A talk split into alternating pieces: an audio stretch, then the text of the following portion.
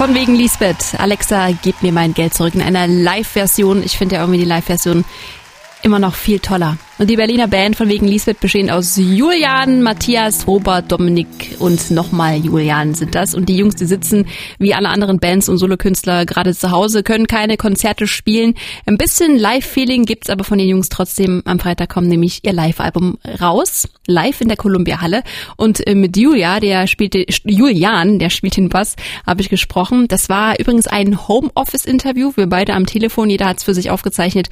Deshalb nicht wundern, euer Radio ist nicht kaputt. Es ist bei der Aufnahme ein lustiges Klopfen entstanden. Stellt euch einfach vor, äh, es wäre ein Beat. Hallo. Äh, hallo.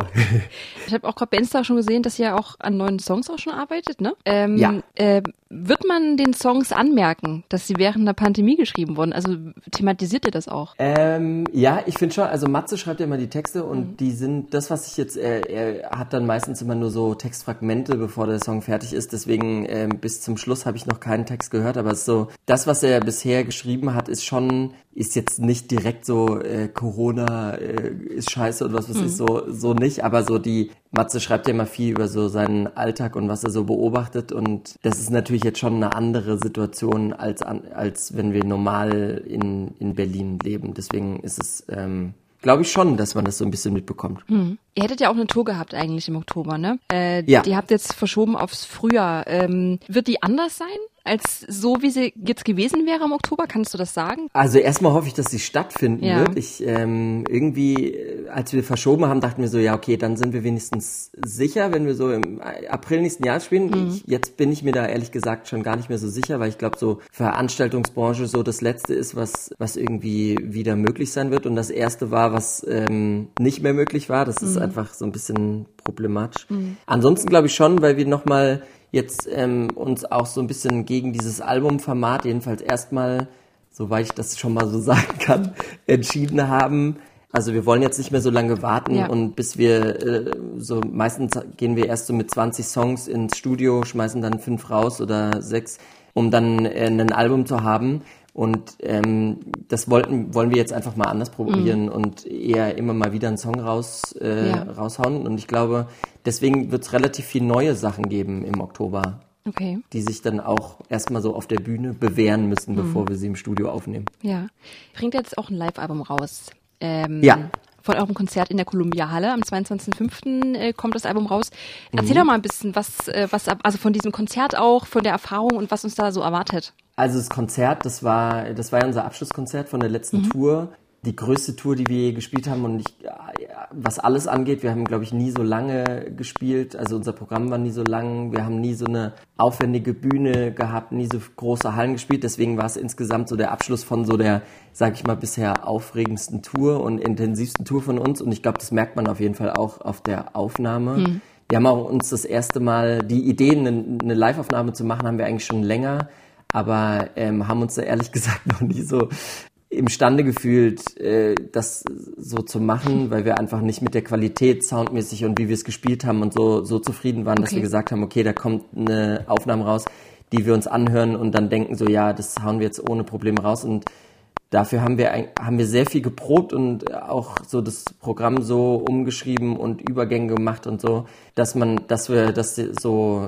ähm, so jetzt dahinter stehen können. Und ich glaube, deswegen war es so, glaube ich, auch mit einer der besten Konzerte, die wir so bisher gespielt haben, würde ich sagen. Ja. Auch so qualitativ und stimmungsmäßig und so. Das, ähm, kann natürlich vom Publikumseite immer anders äh, wahrgenommen werden, aber so für uns auf jeden Fall ist halt geil, weil so als Laie würde man jetzt denken, na ja, okay, man schneidet halt einfach das Konzert mit, aber offenbar ist es ja nicht so, weil du auch gerade sagst, ihr äh, habt da ja. euch nicht imstande gefühlt vorher. Was muss man denn da beachten? Also was muss man denn da vor im Vorfeld schon schon machen? Ach, ich glaube, ähm, tatsächlich am Ende ist es nichts, äh, ist es kein kein Hexenwerk. Es ist eigentlich genauso das. Man schneidet das Konzert mit, aber es geht am Ende ja eher darum, dass wir ich glaube, wenn man die Musik selber geschrieben hat und dann äh, spielt und dann eine Aufnahme davon anhört, dann gibt's halt so viele Kleinigkeiten, die einem dann auffallen und man irgendwie unzufrieden ist. Mhm. Ähm, und man hat ja dann nicht wie in einer Studioaufnahme irgendwie die Möglichkeit, zigtausend Spuren hintereinander aufzunehmen, sondern man hat halt dieses eine Konzert und das muss halt einfach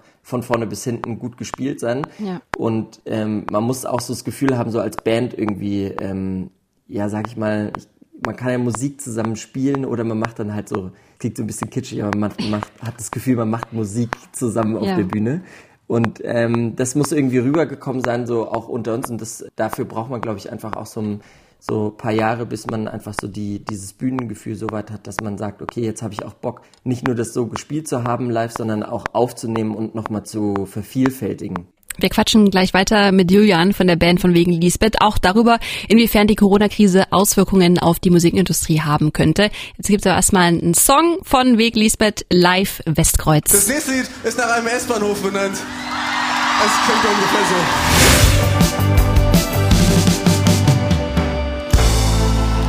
Von wegen Lisbeth mit Westkreuz in der Live-Version.